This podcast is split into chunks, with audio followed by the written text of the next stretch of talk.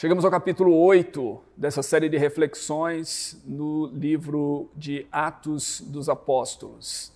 E o tema das nossas reflexões, o tema geral que tem guiado essas reflexões é o tema de perseverança, porque nós encontramos tanto no texto de Atos como na história da igreja uma igreja que é perseverante. De fato, a história da igreja é uma história de perseverança aquela igreja que nasceu no dia de Pentecostes, foi uma igreja que teve que aprender a perseverar na doutrina dos apóstolos, na comunhão, na centralidade da morte de Cristo, no partir do pão em nome e em memória de Cristo, nas orações e em todas as demais coisas que a igreja ah, desenvolveu naquele período e que a igreja tem feito durante todos esses ah, dois mil anos de sua história. Nós também temos que, que é, temos tido que aprender a perseverar nesse momento, nesse momento de pandemia, quando fomos forçados a adaptar como igreja a nossa atuação. A igreja foi impedida de se reunir e teve que se adaptar a uma nova realidade, a um novo momento, e ainda está tendo que se adaptar. Mesmo aquelas igrejas que estão planejando o seu retorno pós-pandemia estão tendo que pensar bem como fazê-lo como se adaptar à nova realidade que nós temos diante de nós, com o vírus ainda circulando, com a não, não havendo ainda uma vacina e os temores e medos genuínos das pessoas e todas essas coisas. Então, nós precisamos aprender a perseverar. E no capítulo 8 nós encontramos então essa igreja que persevera agora sendo assaltada com a mais ferrenha forma de perseguição. A perseguição que começa lá no capítulo 4, ela agora, quando chega no capítulo 8, ela chega ao seu nível é, que poderia provocar na vida dos discípulos os mais profundos temores. Por quê? Quando nós chegamos aqui, nós vemos que é, a igreja tem agora o seu primeiro mártir.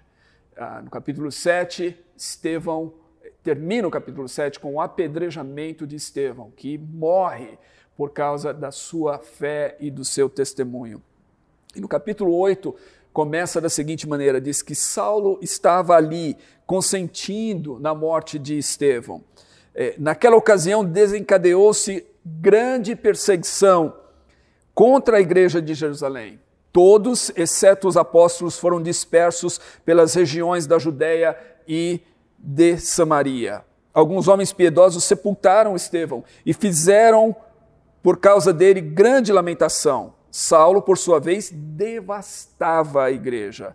Indo de casa em casa, arrastava homens e mulheres e os lançava na prisão. Então nós encontramos aqui o mais um novo nível de perseguição, um nível mais alto de perseguição que se desencadeia na igreja de Jerusalém após a morte de Estevão nesse nível mais alto de perseguição, a gente vê que Saulo estava devastando a igreja. Diz que ele estava indo de casa em casa, que ele estava arrastando homens, mulheres, lançando-os na prisão.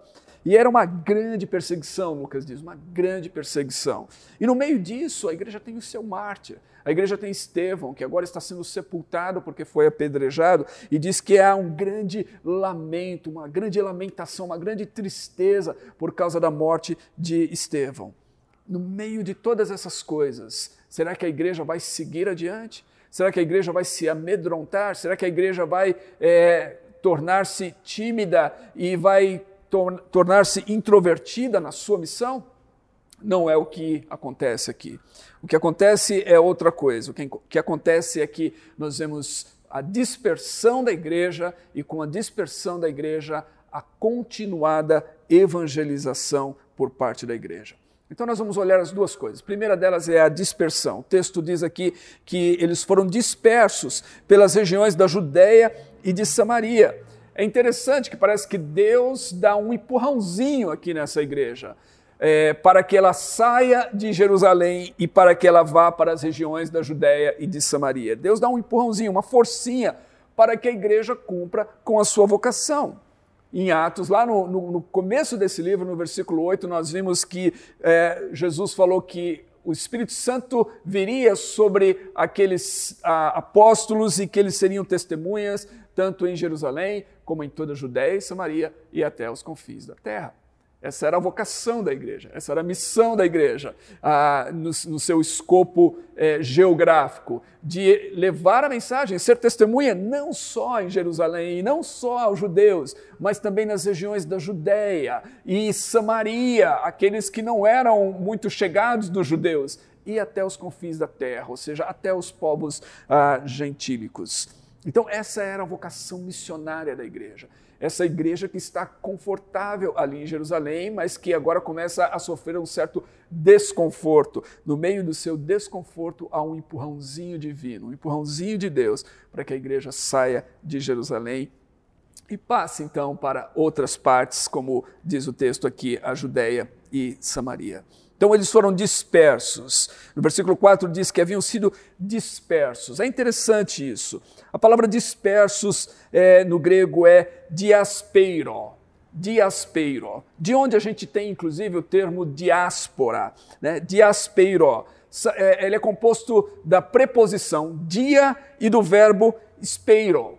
E é interessante isso por quê? Porque esse verbo speiro, que é traduzido aqui como espalhar ou, ou, ou dispersar, é o mesmo usado para a palavra semear ou então espalhar a semente. Por exemplo, quando nós vemos em Mateus capítulo 13, versículo 3, na parábola do semeador, que diz que o semeador saiu a semear. Nós encontramos ali ah, duas vezes esse, esse mesmo verbo. Ah, ao se referir ao semeador, a gente vê que é espeiron, e ao falar sobre saiu a semear, a gente encontra como esperei. Então, é o mesmo verbo. O verbo dispersar, no grego, é o mesmo verbo para espalhar a semente, para semear.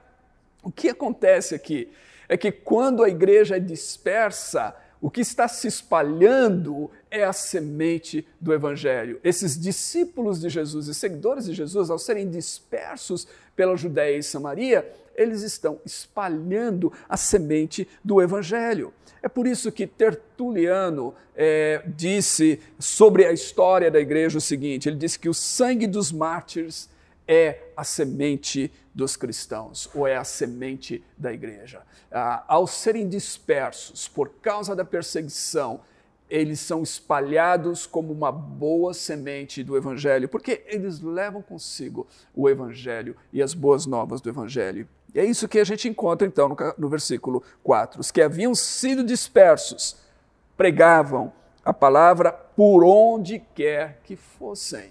Eles são espalhados, eles são dispersos. A palavra é espalhada, a palavra é dispersa.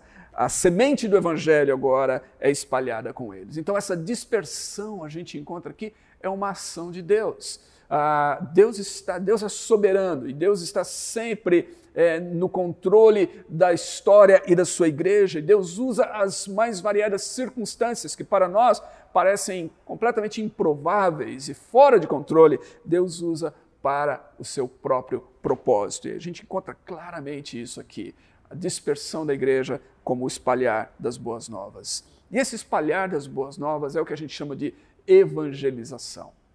A igreja, então, assume aqui, é, agora, em outras regiões, a sua tarefa de evangelização. Eles pregavam a palavra por todos os lugares onde eles iam.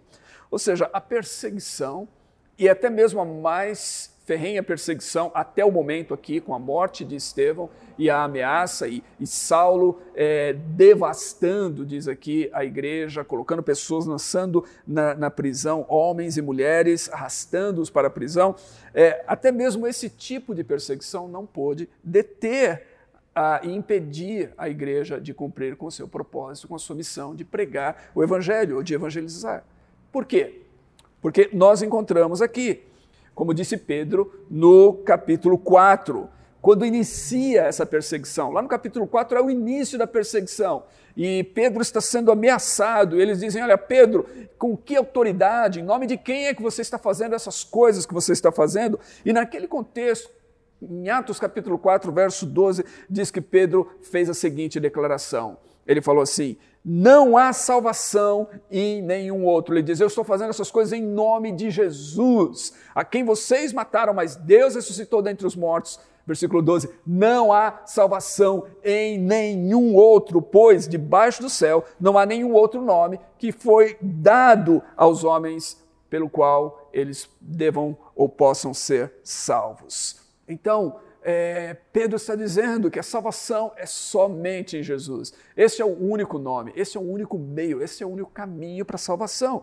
E mais adiante, quando ele é ameaçado e diz assim: Olha, você não pode mais falar sobre esse nome, Pedro responde assim: O que é que vocês acham? Julguem entre vós. Vocês acham que a gente deve obedecer aos homens ou a Deus? E ele responde da seguinte maneira: ele diz assim, porque nós não podemos deixar de falar das coisas que nós vimos e das coisas que nós ouvimos. Nós somos testemunhas dessas coisas e nós vamos continuar anunciando, ainda que vocês nos ameacem. Então a igreja vai adiante, pregando, proclamando, porque a igreja é testemunha dessas coisas. Ela é testemunha do fato de que Cristo ressuscitou dentre os mortos, de que ele está vivo e de que não há salvação em nenhum outro. E é por isso que esse capítulo 8 aqui está recheado, nessa dispersão da igreja, ele está recheado de versículos que falam sobre a pregação, a evangelização, o espalhar, a semeadura da palavra e o espalhar das boas novas. Por exemplo, eu já li aqui no versículo 4 eh, que diz que eles pregavam a palavra onde quer que eles uh, fossem. Diz, diz no versículo 5 que indo Filipe para uma cidade de Samaria, ali lhes anunciava Cristo. No versículo 12 vai dizer que Filipe lhes pregou as boas novas do reino de Deus e do nome de Jesus Cristo. No versículo 25 vai estar falando aqui sobre Pedro e, e João que foram lá e vai dizer o seguinte: tendo testemunhado e proclamado a palavra do Senhor, Pedro e João voltaram a Jerusalém, pregando o evangelho em muitos povoados samaritanos. No versículo 35 a gente encontra Filipe numa situação interessante com o homem da Etiópia, com o etíope, e diz que Felipe, começando com a passagem das Escrituras que aquele homem estava lendo e que ele tinha dúvidas a respeito, ele anunciou-lhe as boas novas de Jesus. No versículo 40, ao terminar o capítulo, diz assim: Felipe, porém, apareceu em Azoto e indo para Cesareia, pregava o evangelho em todas as cidades pelas quais passava. Então nós vemos claramente aqui a ação evangelizadora da igreja através dos seus discípulos e a gente vê claramente essa ação aqui na vida de Filipe, onde nós queremos nos concentrar. O ministério de Filipe eh, nos ensina pelo menos três coisas importantes sobre a evangelização que eu gostaria de falar. A primeira delas é que a evangelização é para todas as pessoas. Quando Felipe vai a Samaria e ele começa a pregar as boas novas ali, ele está pregando para o povo samaritano. A gente sabe, por causa dos evangelhos e por causa da história, que havia uma grande é, disputa, uma grande rixa, de fato, uma grande inimizade entre judeus e samaritanos. Agora, é interessante que Felipe era um helenista. Ele, ele era um, um judeu que havia é, é, aprendido a cultura e crescido dentro da cultura grega. Então ele talvez ele estava mais livre dessas tensões, estava mais apto para falar a outros povos, porque ele talvez não estava tão preso às questões é, que dividiam esses dois grupos de judeus e samaritanos. De qualquer maneira, ele tem que ir falar a samaritanos.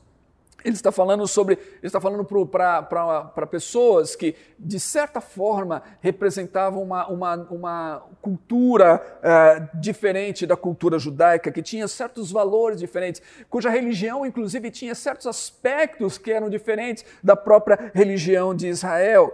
É, além do mais, ele está falando aqui para um grupo de pessoas diversas. A gente encontra aqui a diversidade social aqui. Haviam pessoas é, ricas e haviam pessoas pobres nesse grupo.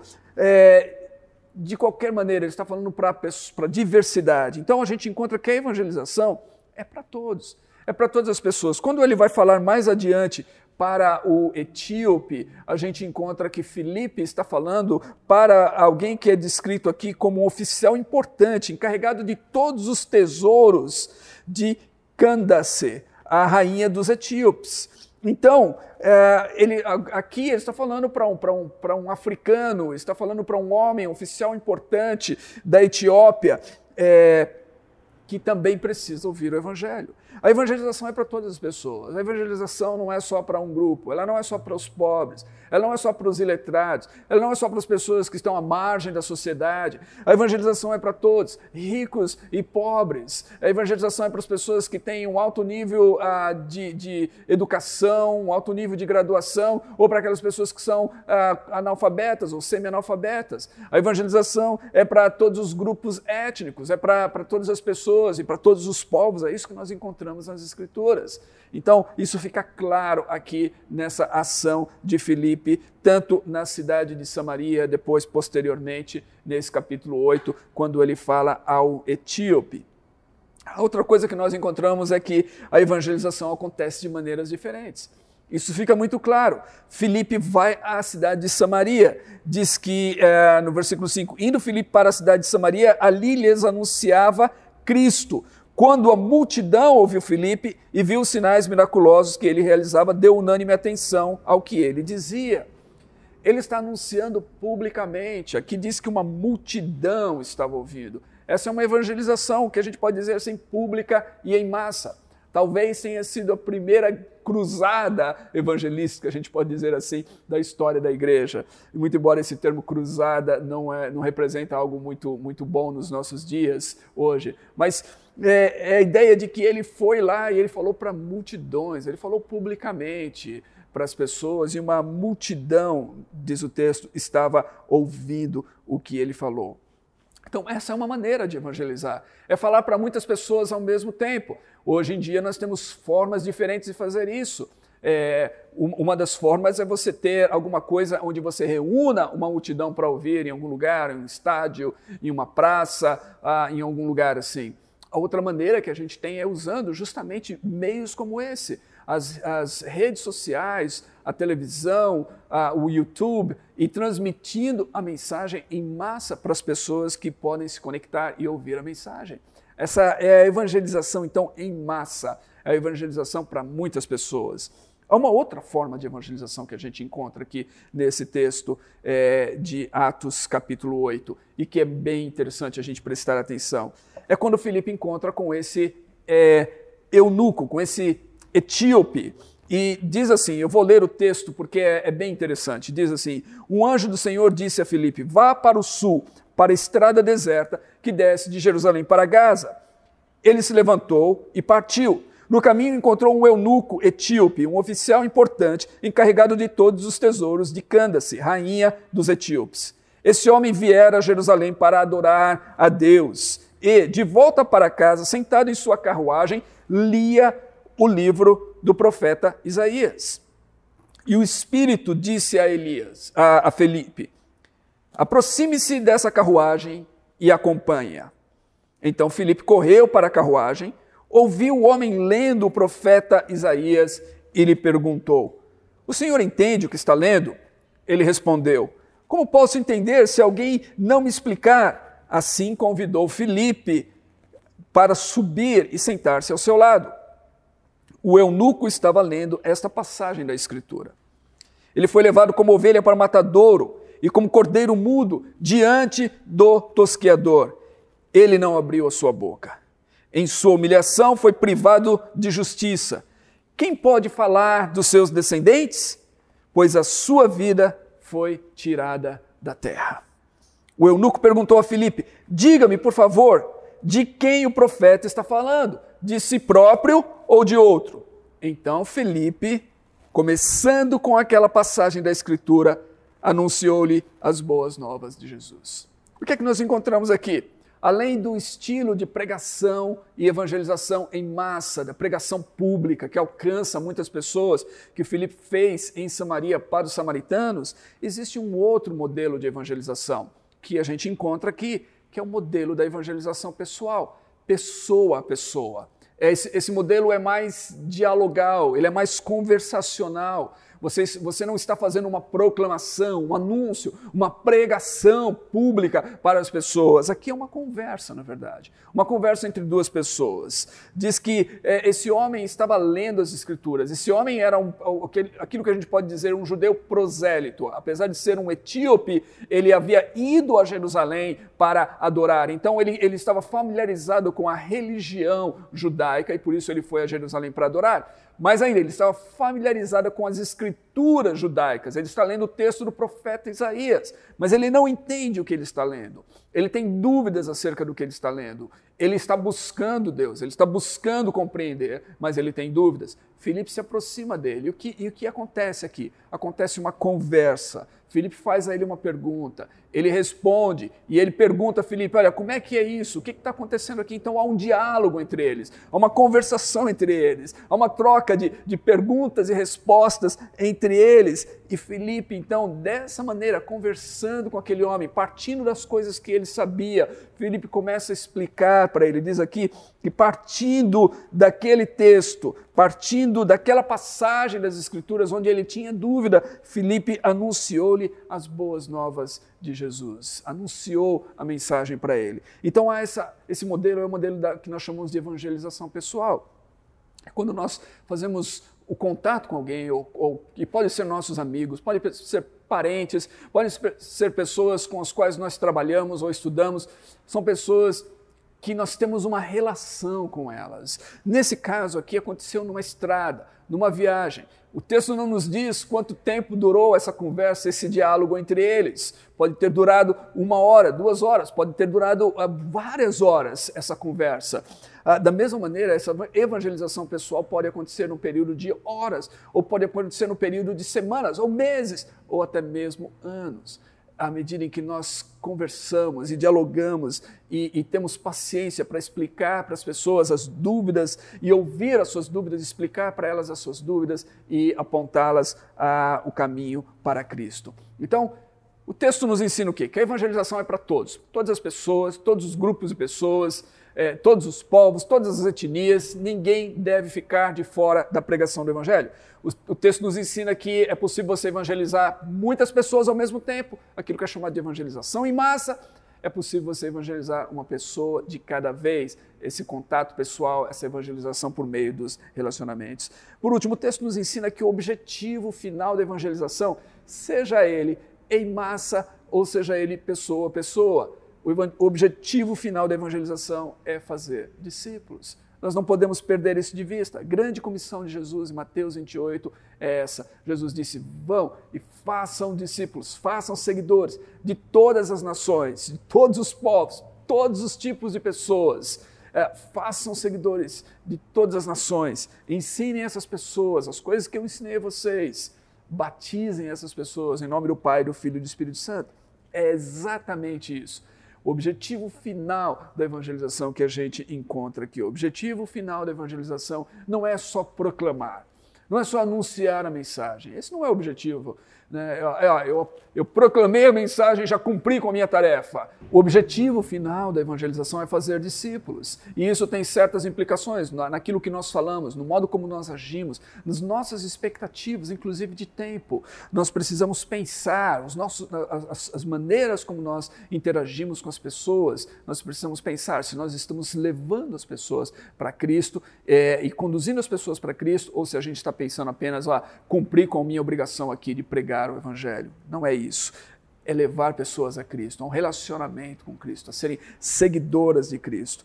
É, e a gente vê isso tanto lá em Samaria, aconteceu no versículo 12, diz assim que é, quando Filipe lhes pregou as boas novas do reino de Deus e do nome de Jesus Cristo, creram nele e foram batizados tanto homens como mulheres. Ou seja, essa foi a confirmação de que as pessoas se tornaram discípulos elas creram e foram batizadas, foram inseridas na comunhão com a igreja. O mesmo acontece aqui com o caso desse homem. É interessante isso, porque Felipe passa a explicar para ele, anunciar as boas novas do Evangelho. E aí o texto nos diz o seguinte: prosseguindo pela estrada, chegaram a um lugar onde havia água. O eunuco disse: Olhe, aqui há água. O que me impede de ser batizado? Isso, isso, isso levanta algumas perguntas. é, esse eunuco, ele, ele, ele ouviu acerca do batismo. E ele ouviu acerca do batismo, possivelmente dessa conversa com Felipe. Felipe foi, foi além com ele. Felipe não só anunciou o evangelho, mas anunciou o evangelho completo, inclusive dizendo para ele que diante daquelas das realidades, do fato de que Jesus Cristo é, veio, que ele morreu, que ele ressuscitou, diante disso é, é preciso que haja uma resposta de nossa parte, de, de fé, de crença e uma resposta, então, é, de, de testemunho público por meio do batismo, porque o homem, ao ver água, ele pergunta para Felipe: o que me impede de ser batizado? E aí Felipe diz: Você pode, se crê de todo o coração. O eunuco respondeu: Creio que Jesus Cristo é o Filho de Deus. Que coisa, que coisa extraordinária é essa? Esse homem respondendo de todo o seu coração, dizendo: Eu creio de todo o coração, Jesus Cristo é o Filho de Deus. E assim, ele deu ordem, ele estava ali com uma caravana, né, eh, voltando para a Etiópia, e ele dá ordem para, para a carruagem parar. Então Filipe e o eunuco desceram a água e Filipe o batizou. Aqui a, a, a um discípulo, um discípulo da Etiópia, um discípulo da alta corte da rainha da Etiópia, é um discípulo de Cristo agora, se torna um seguidor de Cristo, crê que Jesus Cristo é o Filho de Deus, é batizado em nome de Jesus por parte do Felipe. Esse é o propósito, esse é o alvo, esse é o objetivo da evangelização, é que possamos levar pessoas a Cristo, é que essas pessoas possam crer em Jesus Cristo, é que elas possam se comprometer a seguir Jesus com suas vidas, é que elas possam é, é, afirmar esse compromisso e essa fé, declarar isso não só com seus lábios, mas afirmar isso mediante o batismo, o testemunho de que elas realmente creem. O resultado da evangelização é discípulos. É isso que nós queremos. Não é só o anúncio. Nós não podemos, eu não posso chegar agora e dizer que é, o fato de que é, um determinado número de pessoas ouviram essa mensagem significa que eu cumpri com a minha tarefa. A tarefa da evangelização é cumprida quando pessoas se voltam para Cristo, quando elas se tornam discípulos de Cristo, quando elas são batizadas e inseridas dentro de um contexto de comunhão com Cristo e com a sua igreja. Esse é o resultado da evangelização, é isso que nós queremos. E é somente quando isso acontece que nós podemos dizer que cumprimos com a nossa tarefa de evangelização e aí a verdadeira alegria. Diz aqui na, no versículo 8 que na, lá na cidade de, de Samaria, como re, como resposta, como, como consequência daquilo que estava acontecendo na pregação de Filipe, diz que houve grande alegria naquela cidade. O Evangelho, a pregação, as boas novas e a, a, a salvação traz alegria para as pessoas, alegria para todos os povos por meio de Cristo. O mesmo acontece com aquele eunuco, lá no versículo 39 diz que quando saíram da água, o Espírito do Senhor arrebatou Felipe repetidamente. O eunuco não mais o viu e, cheio de alegria, seguiu o seu caminho alegria da salvação, alegria de ter encontrado finalmente a razão da sua existência, o propósito na sua vida, de ter encontrado Cristo, alegria de ter recebido aí por parte de Deus a salvação e o Espírito Santo, essa alegria. Esse é o resultado que nós queremos da, da, da nossa evangelização. Então, nesse capítulo 8, nós vimos o quê? Nós vimos que Deus usou a dispersão para espalhar a igreja como a semente das boas novas. Cada seguidor de Cristo é, leva consigo essa semente do Evangelho por onde quer que ele vá. Isso significa que você e eu temos a semente do Evangelho, que nós somos é, onde quer que nós formos, nós somos a voz de Cristo, nós somos a presença de Cristo, nós somos mensageiros de Cristo e nós podemos espalhar a, a semente das boas novas onde quer que formos. Deus deseja isso conosco. Ah, mesmo no meio da perseguição, a igreja cresce porque cada seguidor é uma semente do Evangelho que é espalhada pelo mundo. Do mesmo modo, então, nós podemos pensar hoje acerca desses acontecimentos recentes aqui na história da igreja e no mundo, com essa pandemia, o coronavírus, igrejas fechadas e tudo mais. Nós podemos pensar e nos perguntar o seguinte: como é que Deus está usando isso? De certa forma, Deus tirou-nos da nossa zona de conforto. Estávamos confortáveis em nossas igrejas, com os nossos cultos, a, né, igreja crescendo, muitas igrejas crescendo, alcançando pessoas confortavelmente nos seus espaços uh, muito bem organizados para isso. E de repente, Nada disso serve. O, a, todo, toda aquela estrutura que nós montamos, que nós criamos, que nós fizemos, de repente agora não serve mais para reunir pessoas, porque as pessoas não podem vir mais para a igreja. O que faremos? Como faremos? A Deus usa situações como essa. E eu creio, eu tenho dito isso desde o início da pandemia, que se nós ouvirmos a Deus, nós podemos crescer no meio desse, desse, desse, desse tempo, desse período difícil. Nós podemos alcançar mais, nós podemos ser como aqueles discípulos lá, espalhados de Jerusalém para Judéia e Samaria, que anunciavam as boas novas. Nós podemos ser a boa semente do Evangelho de esperança, de salvação, de boas notícias de alegria nesse mundo hoje, à medida em que nós cumprimos com o propósito de Deus. E o propósito de Deus é que nós não calemos. O propósito de Deus é que não fiquemos em silêncio. O propósito de Deus é que, quer de maneira presencial, quer de maneira uh, online, virtual, uh, através das redes é, é, e das, das mídias virtuais, nós anunciemos as boas novas e que possamos fazer isso ainda hoje. Não sabemos o que o futuro nos trará, não sabemos se iremos enfrentar novos desafios pela frente, mas se nós formos fiéis a Cristo, nós levaremos a sua mensagem onde quer que for, para todas as pessoas, em todas as circunstâncias, de todos os povos, porque em nenhum outro há salvação a não ser em Cristo Jesus. Isso demanda de nós, então, fidelidade ao sermos espalhados fidelidade no pregar. Vamos orar. Senhor, em nome de Jesus, eu oro para que nós, como igreja, possamos ser como aqueles primeiros discípulos do livro de Atos. E quando nos depararmos com o inesperado, quando nos, de, nos depararmos com situações que nos forçam a novas conjunturas, que nós possamos é, aproveitar as oportunidades, que nós possamos ser criativos e que nós possamos continuar com a missão anunciando que Jesus é o Cristo e que nenhum, em nenhum outro há salvação. Que nós possamos levar pessoas ao Senhor. Deus, ajude-nos a sermos fiéis na missão até que Jesus venha. Isso é o que nós te pedimos, em nome de Jesus e para a tua glória. Amém e amém.